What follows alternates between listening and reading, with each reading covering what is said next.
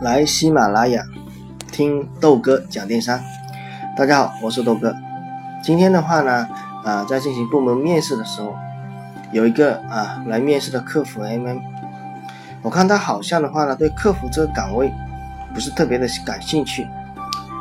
那么我就问他，你是不是不想当客服？结果的话呢，不问还好啊，一问的话呢，他就精神了，回了我一句：谁想当客服啊？我现在的话呢，也没有工作经验，所以说我觉得啊，我只能从这个工作开始做。当然说最后的话呢，大家可想而知啊，我并没有录用他，原因很简单，因为他觉得做客服让他很丢脸的，是没有经验的人啊才去做的。所以说我也问了我身边一些人啊，包括一些老板，那么他们在招人的时候，其实对客服的要求啊，基本上只要能够说话。啊，只要能够打字比较快就行。工资的话呢，相对来说比较低，没有经验都可以做。啊，这就是现在啊社会上对客服的这个啊不认可。其实的话呢，在电商圈真的是这样吗？我记得啊，我在二零一四年的时候啊，我的项目的话呢也进入了双十一。那么当时的话呢，宁氏木业天猫旗舰店当店的话呢突破了两个亿。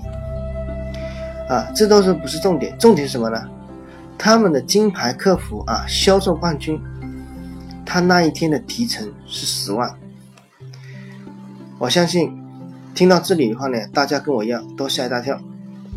一个客客服啊，一个客服的提成，一天的提成就可以干掉你啊一年的收入还要太多。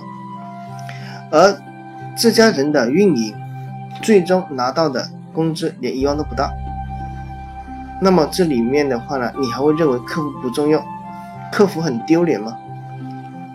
我记得我在做第一次项目的时候啊，我是自己亲自带团队，亲自去培养客服团队，从每个人啊，每个人的话呢，从接待的方式，到说话的话术，到服务的整个流程，以及定时回访的这些机制，都是我一个人。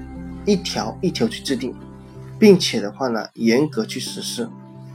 所以说，我的团队每一次在我们销售里面的话呢，都是第一名。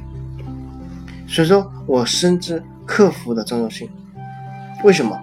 因为它是一个唯一能够跟客户接触的这个岗位，而且的话呢，是一个能够收集客户反馈信息、客户对我们产品满意度。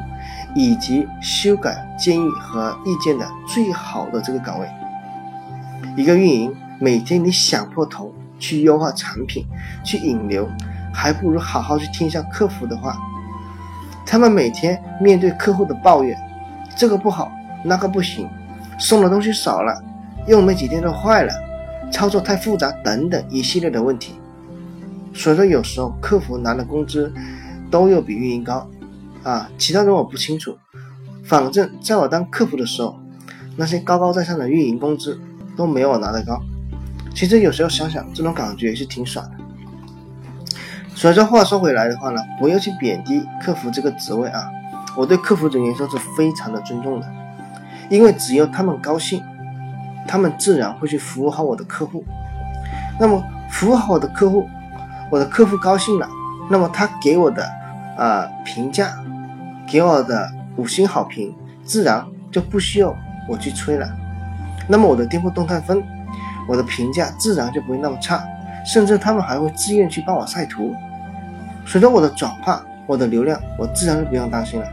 所以有些时候的话呢，你想破脑脑袋去想方报报活动，做引流，做标题优化，但是你引来的流量，你内部都消化不了，有用吗？还不如对不对？服务好你的客服，让他服务好你的客户，让客户亲自的话呢，为你这个店铺，对不对？为你这个店铺写背书。